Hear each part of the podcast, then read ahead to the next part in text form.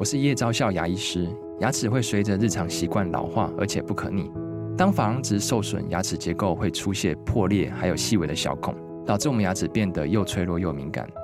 这边我真心推荐贝欧尼修复牙膏，内含 Bio HAP 成分，搭配正确的刷牙习惯，经科学实证，可在两周有效让牙齿再矿化，修复受损珐琅质的细微小孔。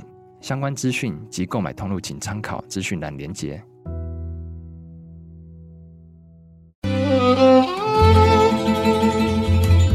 每一段关系都是一门功课，每一次经历都是生命的滋养。世界上最重要的东西，往往用眼睛是看不见的。One two three four。那我们就用听的吧。今夜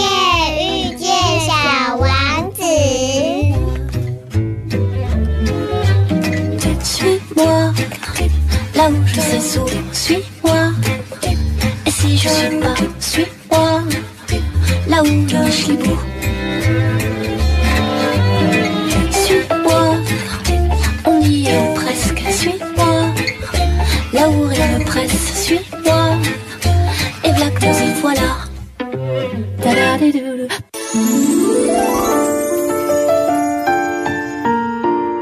欢迎收听《今夜遇见小王子》，每周六晚上八点，周日晚上九点，阿光会准时在 FM 九九点一大千电台与你相遇哦。今天呢，疗愈大来宾的单元呢，要为大家邀请到我的好朋友，也是活力咖啡馆的高松明老师来到节目中。高松明老师呢，出版过几个非常经典系列的书籍哦，包括《捷克经典》《斯洛伐克经典》。那最近呢，热乎乎的刚出炉，出版了一本以色列经典的书哦。那经典系列的“经典”这两个字，可不是作者、出版社或者书评随随便便就可以使用上的字眼哦。那么，经典到底代表什么样的含义呢？其实我们有时候啊，在听一首歌，或者是在看一本书，或者一幅画，我们会经常使用到经典，但是我们是把它拿来当形容词哦，就是来形容。那它到底一个作品要包含什么样的元素，才可以被称为经典呢？我呢，帮大家查了一下字典。字典上对于经典的这个两个字的定义啊，有两个指向哦。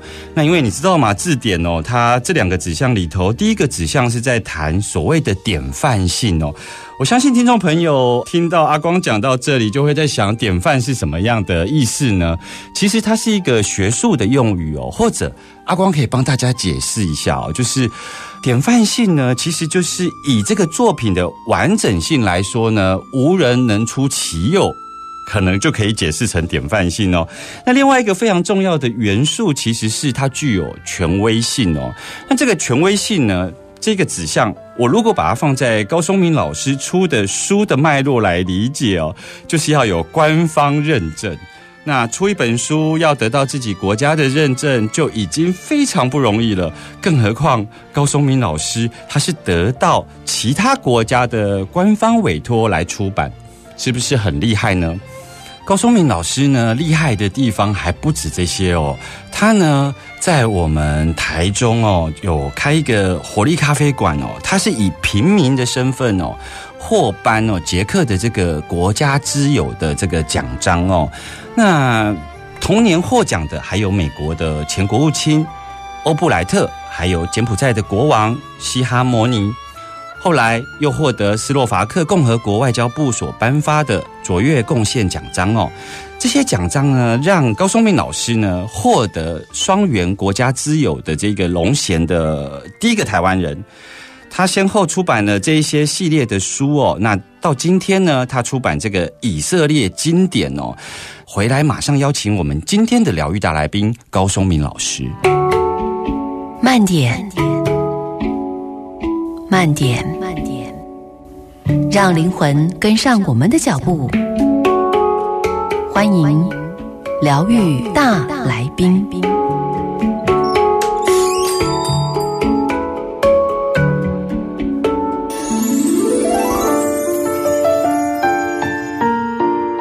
欢迎回来，疗愈大来宾单元哦。我们今天邀请的疗愈大来宾是高松明老师哦。Hello，松明老师好。阿光好，好久不见啊！我们这个空中的听众朋友，大家好，平安。哎，松明老师，我直接切入我们今天的主题哦，就是说，呃，其实你刚刚阿光有讲到，就是说，像你获颁捷克的国家自由奖章嘛，哈，那包括你有出这个捷克经典等等的、哦。那你最近出这本书叫《以色列经典》哦，那你是又是什么样的缘分，让你跟这个以色列官方能够联系上呢？呃，因为主要是二零一九年的这个国际书展哈啊，斯洛伐克的大使他非常高兴的到处去秀，哎，我帮他们写的这个斯洛伐克经典这本书。那碰巧被当时的以色列驻台大使被他看到，他看不懂中文，不过他翻译翻译以后，他跟这个斯洛伐克大使说：“我想认识一下这位作者。”嗯啊，两个人就小跑步就跑过来，因为那一天我刚好在斯洛伐克的摊位上在签名了，嗯嗯，嗯，然后他就交换完名片，他就讲，那也帮我们以色列写一本可以吗？嗯哦，我真的是吓了一跳了。可是我要老实跟他讲，我说我帮捷克经典写哦，那个花了十年，嗯啊，帮斯洛伐克这一本写斯洛伐克经典花了八年，你们愿意等吗？本来那个时候的坏心眼是想说，一般外交官听了这个大概哈，谢谢再联络。嗯，就是有婉拒的意思在里头。对可是没想到反而被以色列大使将了一军。他说：“哦我们没有关系哦，我们两千年都在等了，没有差你那个 十年八年，就这样哇就被架上去了哈。嗯，不过也非常的钦佩以色列这个国家，是。他们是很积极的在从事每一项任务，是。包含这种文化上的哈，在推广他们国家的这种任务，所以在这个田野调查的过程当中，他们的外交部也尽了相当多的帮助。是。哦，所以这本书才能那么快收集到资料，回国以后刚好也碰上这个武汉肺炎的疫情，对，所以唯一能做的合法事情就是写书。是是是哦，而也不能到处跑啊，也也没有办法再去全世界到处跑啊，那就是关在家里，就是 专心写书。所以以色列这本经典这本书会很快完成。很快，你二零一九年的书展遇到了以色列大使，对。然后今年对。二零二二年就出版了。对对对对，嗯。因为确实很不好写啦，因为这个是等于是三千年的历史，是，三种宗教，嗯。两大民族。是我其实算认真的主持人，我都会把来宾的书看完。但是我觉得老师你的书真的是很难，因为在很多的系统上面，其实我们好像没有那个大一统的概念，所以会觉得念完之后有一点零碎。我个人认为啊，有两种人特别适合看你的书。一种就是哦，他想要了解圣经旧约的基督徒或慕道友，因为以前在看那个圣经旧约的时候，对于很多的人民跟相关的地理位置其实是不了解的。对对哦对对对。那另外一种就是，呃，如果真正想要了解以色列这个国家，然后透过旅行 想要深度的探访的，其实也很适合来看老师你这本书哦。不过我要回到用这个旅游的角度来看这本书，就是老师其实开宗明义有谈到说，以色列这个国家或这块土地其实跟。世界上的三大宗教的缘起息息相关哦，对可不可以请老师给我们简单介绍一下哪三大宗教，还有他们之间互相的关系？呃，这个三大宗教哈，当然年代最久远的就是这个犹太教。嗯，那接下来是基督教，广义的基督教是。哦，就包含像天主教、基督教、东东方正统教会这很多，这个都归纳在基督教里面。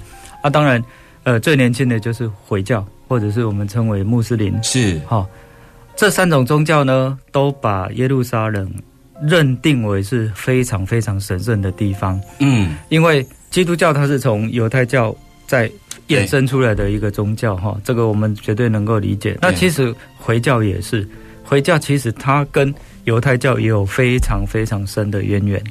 那犹太教的记载里面呢，亚伯拉罕是呃被被三种宗教都认为是他们这个信仰之主。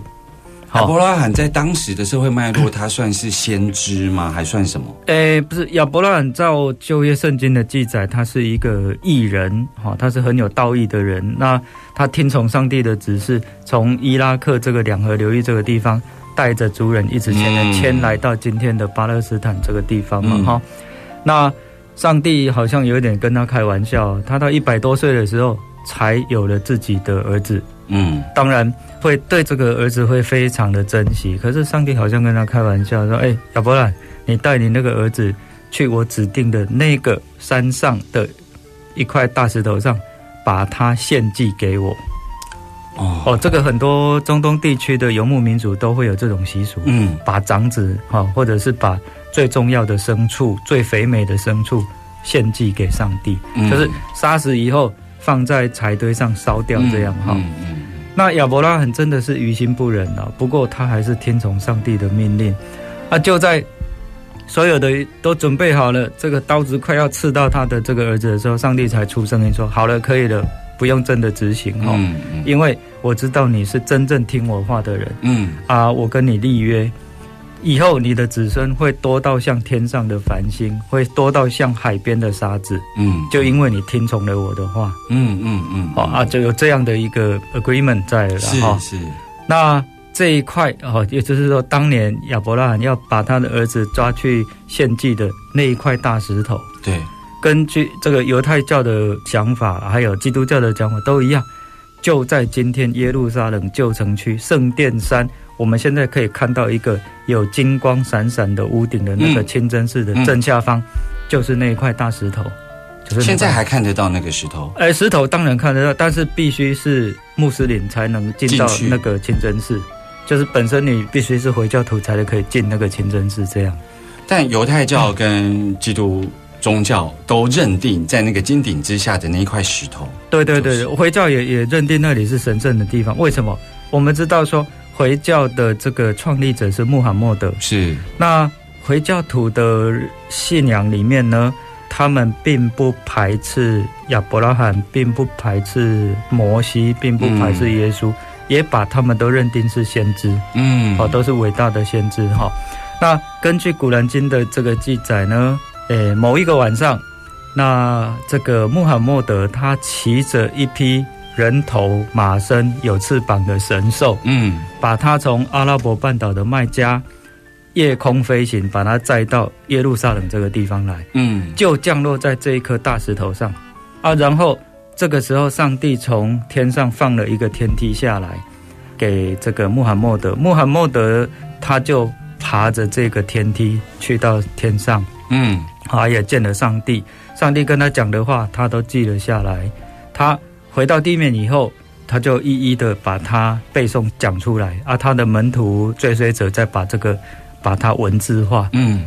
把这些这些记载呢，把它编纂起来，就是现在穆斯林所呃认定的这个《古兰经》嗯嗯啊，所以回教徒也把这个耶路撒冷视为圣地。视为是，圣地，所以嗯。三种宗教认定的圣地，嗯。原因在这里。是，我想听众朋友听到这里哦，不晓得有没有跟阿光一样一个感想哦，就是这块土地其实经历了很多的征战哦，但是如果从高松明老师的这个介绍里头，我们又看到说这三个宗教在信仰上看似系出同门，但在后端呃人类发展的过程中，却起了非常多的争执哦。那到底要用什么样的观点来看这块土地呢？回来之后，马上继续我们今天的疗愈大来宾单元。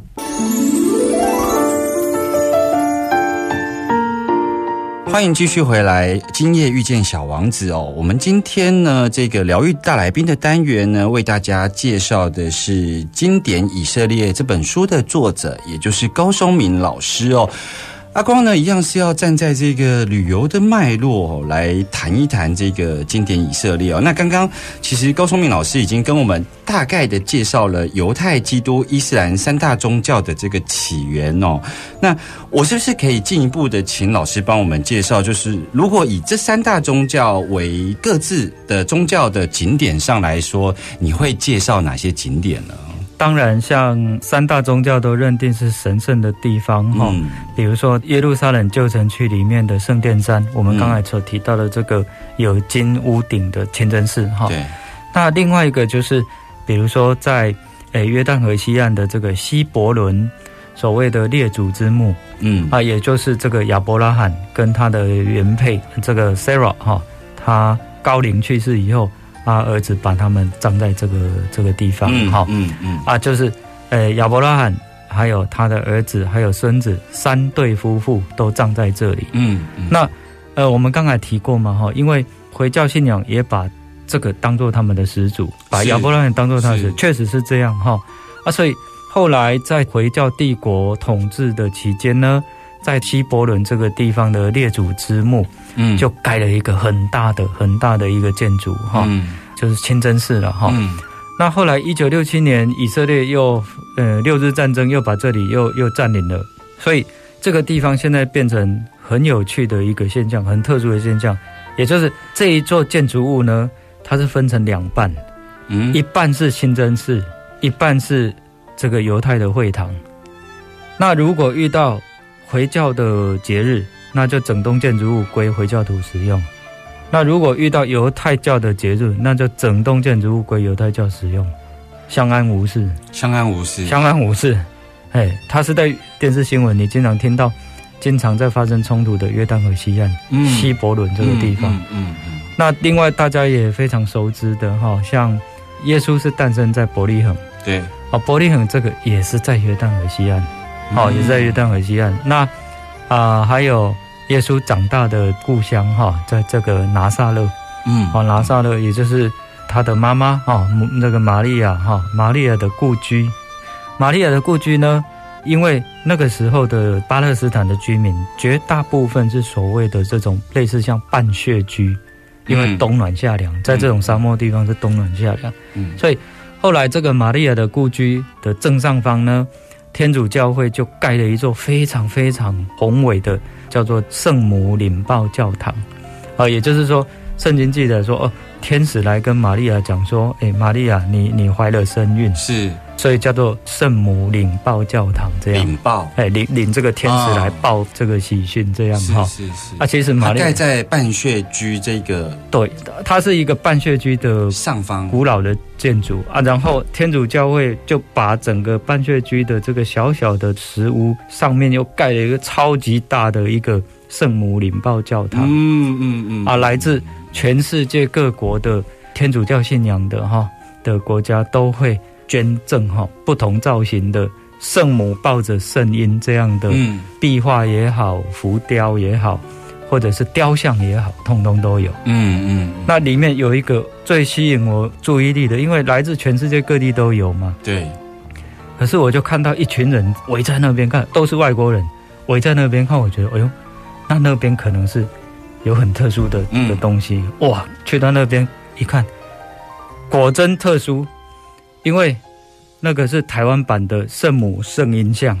台湾版是什么什么意思呢？你刚看的时候，你会以为是妈祖，造型外形，哦，嘿，嗯，有书是书里面有，哦，他那个造型，你没有注意看，你会以为，哎呦，那是那为什么么会出现在那里？啊？台湾的天主教会捐的、啊，哦，所以那边有很多国家的对对对，几乎教会会捐几乎每个国家哈，只要有天主教会的，他们会会捐赠这个圣母圣婴的浮雕也好、壁画也好，或者是雕像也好，捐给拿撒勒的这个圣母领报教堂。是是，那那那里有一尊台台湾的的教会捐赠过去对的，，台湾的天主教会捐的。哦，这很有意思，那当然因为造型太特殊了嘛，因为你找遍全世界就只有那那一尊，因为其他的大概 不管那个肤色是怎么样，他非洲的他可能那个圣母跟圣婴是巧克力皮肤的，对对对对对，这是现在还比较常看到啊，哦，对对。对，那反而是那个哇，看起来根本跟妈祖造型完全一样的，嗯，那是台湾版的圣母圣婴，是是，所以要注意那个圣母还有抱着一个圣婴，是，其实从老师的介绍里头，我就觉得要呃当以色列的导游领队不简单呢哈，因为他必须要了解包括三大宗教都要有一定程度的理解。对，而且以色列这个地方，它等于是自古以来就四战之地了。嗯占领过他这个地方的这些政权。你看，像最早期从那个巴比伦啊、波斯啊，嗯然后又是希腊，嗯然后又是罗马，嗯然后又是土耳其帝国，阿拉伯信仰这样进来，嗯，他一直到第一次大战以后，英法列强在这边争夺哈。是。这个确实要对整个世界文化史稍微有一定的理解，所以确实在写这本书，哎，真的是相当辛苦，哎，因为必须把那么复杂的东西简单化，嗯而且要用大众的语言表达出来，就不是在卖弄学术语言这样，嗯也不需要了老。师，你在写这本书的时候，你最在意什么？你那个时候，诶，有一个心情就是说，既然人家来拜托了，我们就是要尽全力把它完成好，不要辜负人家的期望。嗯嗯那尽量把这些大家会觉得很复杂的东西，还有各自不同领域的，比如说宗教的，嗯或者是在探讨以色列的高科技的，嗯或者是在讲这个诶犹太人怎么怎么离散的这种苦难史哈。嗯嗯还有这个犹太人为什么那么会经商？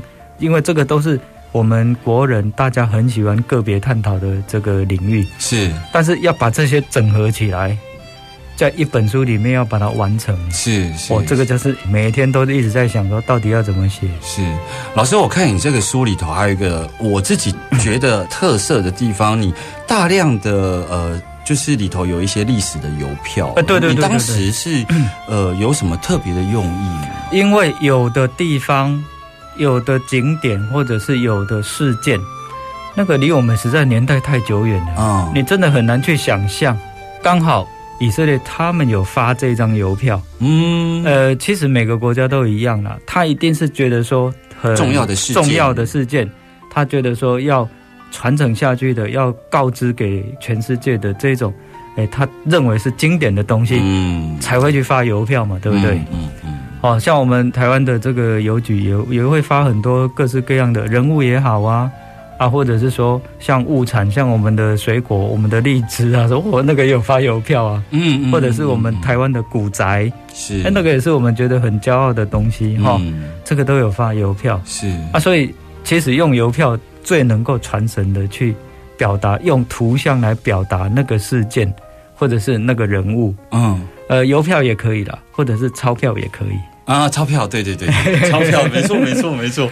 所以你看，呃，我相信阿光也知道嘛。嗯你看，我们那个现在玩爵士乐的，大家都很喜欢这个萨克松、啊萨克斯风。啊啊，萨克斯风它的那个发明者呢，叫做 Adolf Sax。嗯啊，从前还没有还没有用欧元之前的比利时法郎两百块的面额上面，就是 Adolf Sax 跟他发明的那一把萨克斯风。是是是啊，还没有用欧元之前的法国法郎五十块面额的法郎，就是小王子。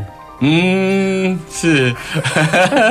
呃老师说这个我特别有感觉，因为我去走那个朝圣之路的时候啊，住在庇护所里头，为了标示自己的国家，大家都会拿纸钞对出来贴对。对，那阿光还有一个问题，其实是我发现啊，一般的旅游书啊，或是要介绍一个国家，通常都会找那个国家非常重要的地标来当封面。是。而我发现呢，就是《以色列经典》这本书的封面很特殊哦，我真的不知道要怎么描述，因为你反而把他们比较重要的地标用剪影的方式来呈现哦对。可是你，我一开始以为说，哎，这个是不是类似摩西啊，要过红海这种意象？这个书这个封面到底是什么意思呢？其实这是一方面有用到剪影，那封面的这个下半部大家可以看到是石板路，石板路。那个是我利用早上六点多，在这个耶路撒冷的旧城区里面，罗马帝国时期所留下来的这种石板路，哦，利用这个早上哈、哦、一大早没有观光客的时候是。去拍下来的，然后把两个图片把它合成在一起。嗯那其实就是呼应这一本书里面最后一句话，是就耶路撒冷这个地方哈，他们诶人们最喜欢讲的一句话就是说，有的人的心呢冷酷的像石头一样，嗯可是有的石头就是说像这这种历经历史事件的这种石头，好像又很像有跟人心一样哈，充满了温暖。嗯用这个来做这本书的 ending 啊，也来呼应这个以色列的前外交部长，也是曾经担任过他们总统的裴瑞兹，得过这个诺贝尔和平奖的裴瑞兹，他所讲的这句话，因为他晚年也是尽全力在促成以巴嗯，以巴以巴和平和谈，对，以巴和平，这个是很不简单的人物了哈嗯，他很伟大的人物，也他到了晚年，他所想讲的，他想讲给全世界人以及后代人的一些肺腑之言。嗯嗯，嘿，老师那时候有去看那个耶稣最后背十字架走的那一段，哦，那个是几乎是所有的旅行团一定都会带大家去走他。的路跟这个很像吧？因为都是哦，有有有。罗马时期，对对对对，不那个是那个是叫所谓的十四苦路。嗯哦，也就是说，其实你在每个天主教堂里面，你可以都可以看到所谓的十四站苦路。嗯好嗯嗯。啊，他那个是从呃耶路撒冷旧城区的东边，叫做狮子门，从那个地方开始进去，啊，一路在里面在旧城区里面绕来绕去是这样，是，一直当然终点站就是圣母大教堂。嗯。也就是耶稣被钉上十字架那个地方哈，是各个他这个地方是，是，那个石板路其实跟你照片中这个是很相像很相像，非常像，因为都同一个时期，罗马帝国时期留下来。倒不一定，因为耶路撒冷历经两千多年，嗯，应该说三千多年的这个战乱哦，哇，那个那个变化太大、嗯。哦，变化太大，所以古代留下来的遗迹就是圣殿山的西侧这一道墙面，那犹太人所称的所谓的西墙，也是外国人经常说的哭墙呢、哦，嗯。因为犹太人心目中最神圣的地方就剩下这一面墙。嗯。所以他们会不断的想尽办法去那边去祈祷，或者是犹太的这个成年礼，年轻人的成年礼也都想尽办法来这里举办。嗯嗯嗯嗯嗯，我我觉得老师对于封面的这部分的用心跟特色哦，其实让阿光非常感动，因为这里在说的这个有关于人心的温暖或者是冷酷，就像石板路一样，它可以是冷冰冰的，但是呢，它也可以涵盖着历史以来一直有的一个文化温度哦。我也想用这个脉络哦，在下个章节要来继续访问我们高松明老师哦。从这个角度，我要想要谈一谈有关于以色列建国史哦。我们马上回来。欢迎继续回来疗愈大来宾单元哦。我们今天为大家介绍了《以色列经典》这本书哦。那老师，我要持续的来追问一个问题，就是说，像你写完这个《以色列经典》这本书哦，我想邀请你能够帮我们谈谈以色列这一个国家，因为你算是相对于我们，你已经对它的文史啊、旅游都有一些了解。因为在台湾的资讯上面，或者是说在世界上看以色列，我们都会觉得它是一个失而复得，就是重新建国的国家哟。哈、嗯，对。那你觉得在这个土地上的这些苦难呢、如果我们今天把一个国家当做一个有主体的灵魂来看的话，这些历史事件的淬炼，到底是要淬炼出一个什么样的一个灵魂，跟什么样主体的国家呢？以色列，我们大家都说哦，一九四八年以色列建国哈。嗯，我比较习惯用复国这样的一个称谓，是因为它本来就有一个国家，只是在两千年前被罗马帝国把它消灭掉，然后把他们的人全部赶走，不准待在巴勒斯坦这块土地上。那这个犹太人就这样流浪了两千多年，在全世界各地，一直到一九四八年，来自全世界的这个犹太人又回到这个地方，重新再复国。嗯那我相信这个有两个主要的核心呢、哈、嗯一个就是说，它能够两千多年的流散，已经发展出很多不同的支系出来。比如西班牙这个地方的犹太人，他们所讲的一种语言叫做 Latino，嗯它就是把古希伯来语跟西班牙语混在一起的一种语言。那中东欧这个地方的犹太人呢，他们所讲的是古希伯来语跟德语混在一起衍生出来的一种语言，叫做 Yiddish。啊，彼此他们来自不同地方，回到巴勒斯坦，等于互相之间是鸡同鸭讲，完全听不懂。嗯啊，可是为什么能够凝聚在一起？因为在复国这些移民在回来的过程当中，有一位呃一位学者哈、他花了很多时间去研究阿拉伯语，还有阿兰语，就是耶稣在讲的那种语言，嗯阿兰语，还有古希伯来语。嗯然后他整理出所谓的现代版的希伯来语。好，那这个人很厉害啊，他他真的是完成了一个不可能的任务，也就是说，哎，我称这个叫做所谓以色列语言的再生工程。嗯在他之前，犹太人大部分会讲希伯来语，是在他之后，犹太人都会讲希伯来语。现代版的现代版的，我们现在学的现代希伯来语，嗯嗯这个人伟不伟大？是是所以它整合在一起，等于说这个语言没有被消灭掉。还有第二个就是他信仰没有没有消失掉，嗯嗯所以这个是凝聚了以色列复国的两大核心、两大动力。嗯，如果照老师的这个讲法，我觉得第一个是他这个民族四散各地之后，他们的社群都还保有以古希伯来语跟当地的语言去。他们社群里头有自己的语言在发展，所以它有一个凝聚力在，即便在外地。对，主要就是它这个犹太会堂，因为耶路撒冷，啊因为耶路撒冷圣殿被毁掉了，所以嗯各流散各地的犹太人只能够用会堂，嗯，也就是类似像基督教的教堂这样，是用会堂来代替耶路撒冷的圣殿，是是，用这个读经很勤勉的阅读这个犹太圣经，嗯哦，来取代原来的在圣殿的这些献祭的这些这些仪式的。嗯。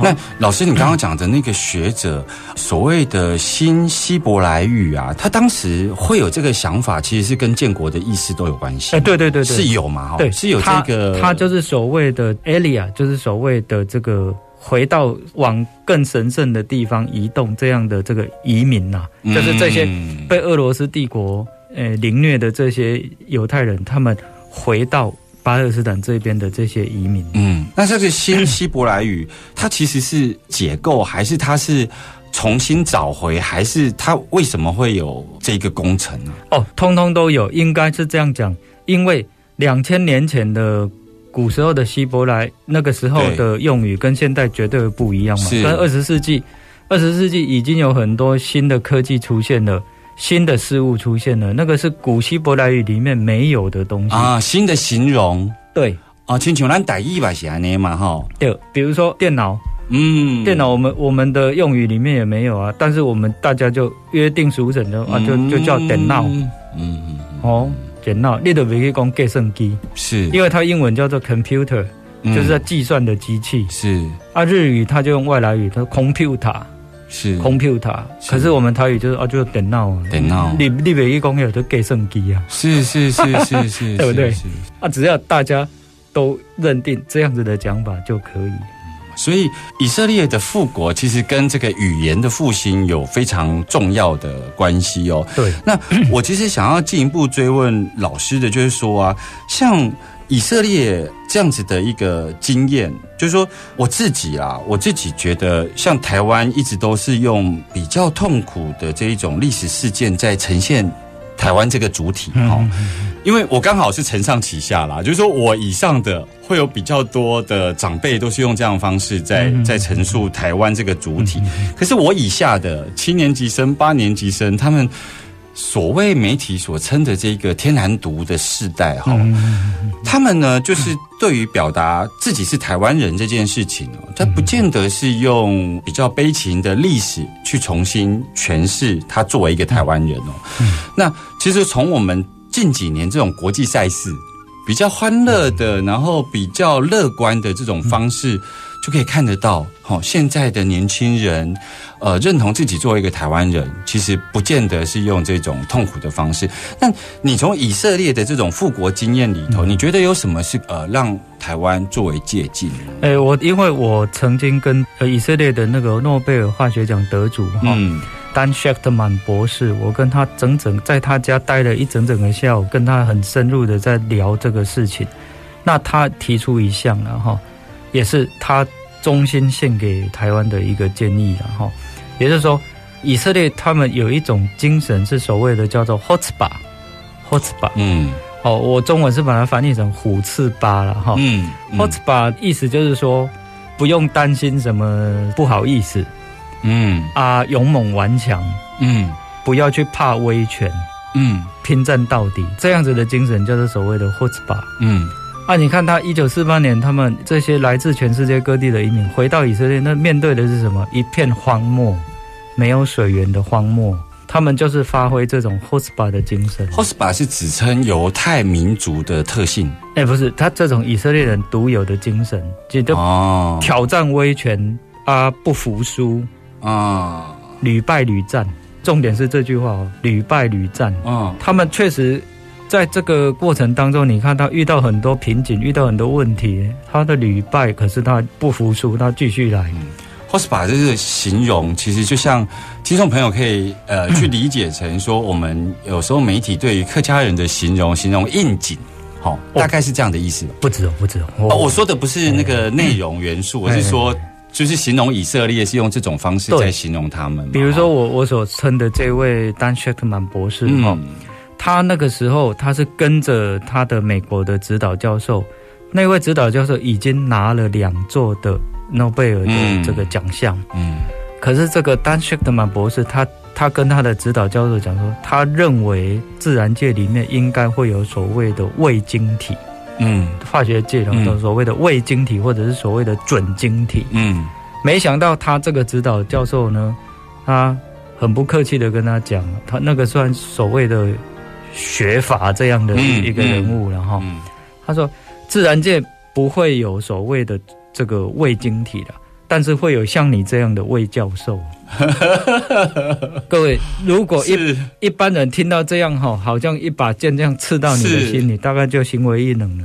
是他不仅没这样，他等于被那个老师把他 fire 掉，他再回到以色列，他不放弃，嗯他继续继续研究，果真后来被他证明有所谓的胃晶体存在。那他也以这个得到诺贝尔奖吗？对，啊，对那所以我说我真的是钦佩你这个 h o s p a 精神哈。是啊是领这个诺贝尔奖有没有什么觉得诶遗珠之憾这样？嗯他说唯一的遗珠之憾，他就是说他去领这个化学奖的时候，当年那位给他吐槽的教授已经去世了。嗯嗯他只是嗯也是想证明给他看说，你你说不可能有这种东西，可是我真的证明给你看有，是。这就以色列人那种拼战精神。是是，还有你看他们的农业科技，嗯。还有他们的治安哈，嗯。就网络方面 cyber 哇对，这个都全世界独步全球。他们的农业科技几乎是包括台湾都会有哦对对团过去那边学，我我我我们有学，我们学跟他们已经取经很多了。是呃，农业科技啦哈，还有这个水资源再生工程是，这个都我们都跟他学很多了。是是，今天非常谢谢高松明老师来到呃我们的节目当中哦。阿公在这里要非常的推荐我们的听众朋友可以来购买这一本以色列经典哦，因为。我想今天的节目大概没有办法表达千分之一有关于高松明老师的这个有关于这本书的特色哦，所以啊。欢迎听众朋友能够上网来预定这本书哦，尤其在这个疫情期间哦，还不能出国，可以透过这本书来了解以色列这个国家还有它的历史哦。谢谢高松明老师哦。哎，谢谢阿光。小王子说：“如果不去遍历世界，我们就不知道什么是我们精神和情感的寄托。但我们一旦遍历了世界，却发现我们再也无法回到那美好的地方去了。”我们下周见了，拜拜。